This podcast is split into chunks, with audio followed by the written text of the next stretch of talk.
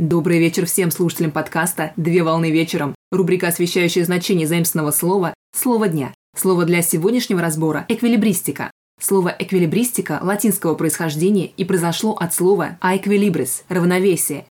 Эквилибристика – это вид трюкового искусства, при котором необходимо сохранить равновесие при неустойчивом положении тела. При выполнении трюка необходимо удерживать в равновесии себя или партнера, цирковом жанре эквилибристика объединяет одиночные или групповые выступления артистов. Основными видами искусства являются эквилибристика на велосипеде, на канате, на стульях, на шаре и другие виды искусства. Артист, исполняющий номер в данном жанре, называется эквилибристом, а номер – эквилибром. Эквилибристика одновременно может сочетаться с акробатикой, жонглированием, игрой на музыкальных инструментах или балансированием предметов, где баланс, как символ равновесия, является основой всех номеров эквилибристики. Балансером является эквилибрист, выполняющий акробатическое упражнение или цирковой трюк. Пример – выступление канатоходца. На сегодня все. Доброго завершения дня.